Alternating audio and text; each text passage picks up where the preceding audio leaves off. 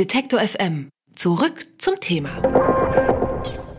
Wir sehen das wie die AKM. Einfache Hyperlinks sind keine relevante Nutzungshandlung. Ohne diese würde das Internet nicht funktionieren. Embedded Content, bei dem für den Nutzer nicht klar ist, dass die Datei von einer anderen Seite stammt, sollte hingegen lizenziert werden.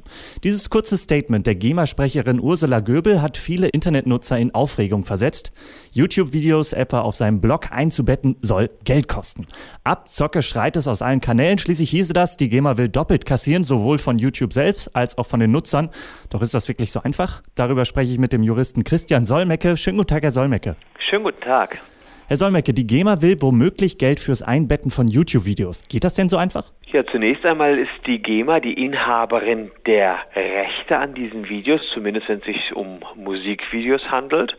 Und äh, sie vergibt Rechte für verschiedene Nutzungsarten. Das heißt also, die entscheidende Frage wird sein, erstens, zahlt schon jemand für das Einbetten, möglicherweise YouTube. Soweit mir bekannt ist, hat sich YouTube mit der GEMA zuletzt nicht einigen können, sodass seitens YouTube nicht gezahlt wird. Und dann die Folgefrage, ist das eine eigene Nutzungsart?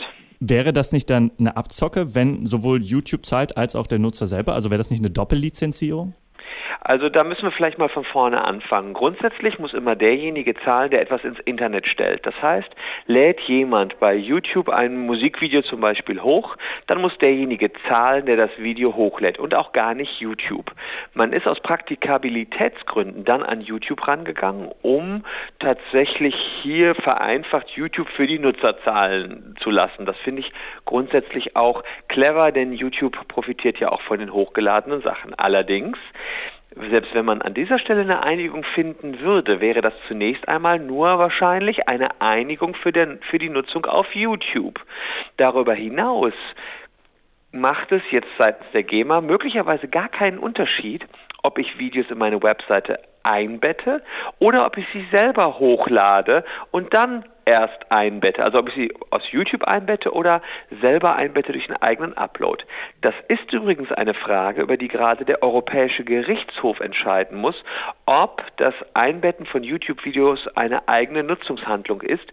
Ich gehe davon aus, ja, das ist eine eigene Nutzungshandlung, denn natürlich kann man eine größere Reichweite erzielen, wenn man nochmal ein Video einbettet und dann muss möglicherweise dafür auch nochmal gezahlt werden.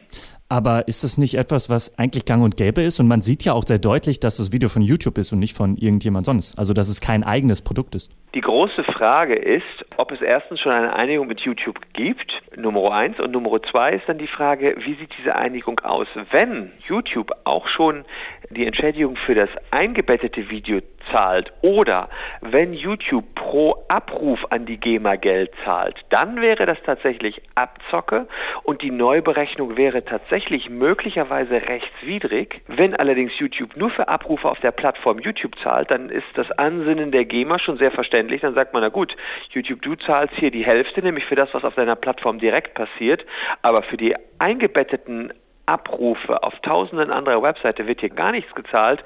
Da bitten wir jetzt die Nutzer zur Kasse. Dann finde ich das zunächst einmal legitim und ich habe auch ein bisschen das Gefühl, als wenn die GEMA jetzt YouTube in den Schwitzkasten nehmen will, damit es hier endlich mal zu einer Einigung zwischen diesen beiden Streithähnen kommt. Und ein Urteil des Europäischen Gerichtshofs, wann ist damit zu rechnen?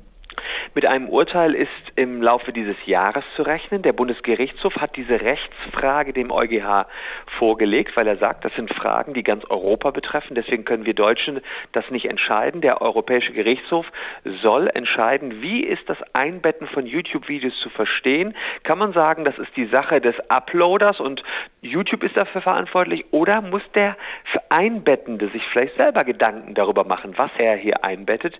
Ich glaube, der EuGH wird sagen, ja, jeder, der etwas einbettet, muss vorher die Rechte klären und er kann sich nicht auf YouTube verlassen und im Zweifel muss er dann eben an den Rechteinhaber Geld bezahlen, bevor er etwas einbettet. Das ist meine Meinung, wie hier der EuGH höchstwahrscheinlich entscheiden wird. Und gilt das dann nur für YouTube-Videos oder auch für alle anderen Kanäle wie Vimeo oder ähnliche? Das gilt natürlich für sämtliche Einbettungsarten, die man sich vorstellen kann. Das würde sogar für RSS-Feeds gelten oder für Bilder, die auf einem anderen Server liegen und die man einbettet. Also immer Fremdinhalte, die auf einem anderen Server oder Rechner liegen, die ich dann in meine Seite einbaue, die aber wirken, als wenn es meine wären. Oder selbst wenn man deutlich sieht, es ist ein YouTube-Video, äh, aber ich davon profitiere, weil ich dadurch meine eigenen Inhalte, zum Beispiel meine Facebook-Seite aufwerte oder meinen Blog aufwerte, dann werde ich wahrscheinlich in Zukunft auch dafür zahlen müssen. Es sei denn, die großen Videoplattformen erzielen eine globale Einigung mit der GEMA und das ist das, was ich mir wünschen und erhoffen würde.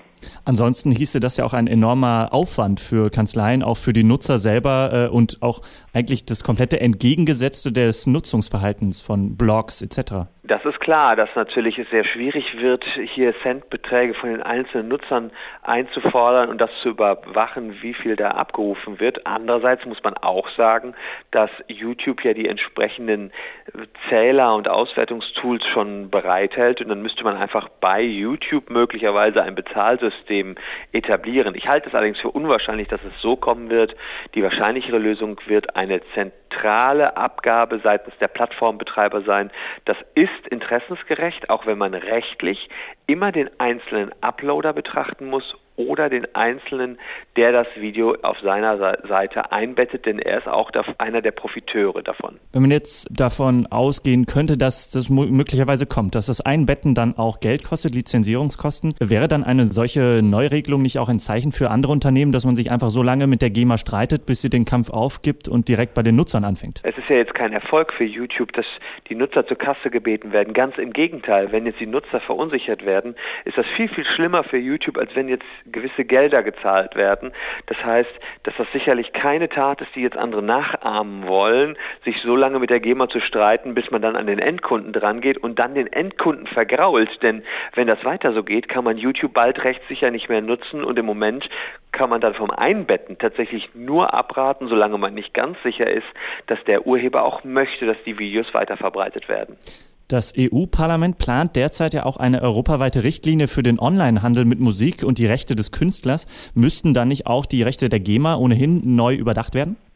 Natürlich, wenn es so eine zentrale Stelle gäbe, dann fiele auch die GEMA darunter. Deswegen glaube ich nicht, dass es da auf EU-Ebene so schnell zu einer Einigung kommen wird. Die GEMA ist eine ziemlich mächtige Institution, die da schon ihre Lobbyisten in Stellung bringen wird, um hier entsprechende Gesetzesinitiativen entweder zu verhindern oder vielleicht sogar ihre eigene Macht dadurch noch zu stärken. Macht man es sich äh, eigentlich zu einfach, weil man so schnell auf die Seite von YouTube oder der Nutzerseite springt und die GEMA verteufelt? Macht man es sich damit zu einfach? Das meine ich schon. Ich bin auch kein großer Freund der GEMA, aber tatsächlich meine ich, dass Künstler und Urheber entlohnt werden müssen, wenn ihre Stücke irgendwo weiter verbreitet werden. Und im Moment ist der große Profiteur Google, weil YouTube ist nur deswegen so interessant, weil sich dort Millionen von tollen Videos befinden, für die keiner irgendwas zahlt, die aber mit einem hohen Aufwand produziert worden sind. Und diese Situation will die GEMA ändern und an dieser Situation muss sich auch was ändern, denn alles andere wäre Diebstahl geistigen Eigentums. Die GEMA spielt mit dem Gedanken, eingebetteten Musikcontent zu lizenzieren. Ob das Abzocke ist oder sogar gerechtfertigt, darüber habe ich mit dem Juristen Christian Solmecke gesprochen. Ich danke Ihnen sehr für das Gespräch. Sehr gerne. Alle Beiträge, Reportagen und Interviews können Sie jederzeit nachhören im Netz auf detektor.fm.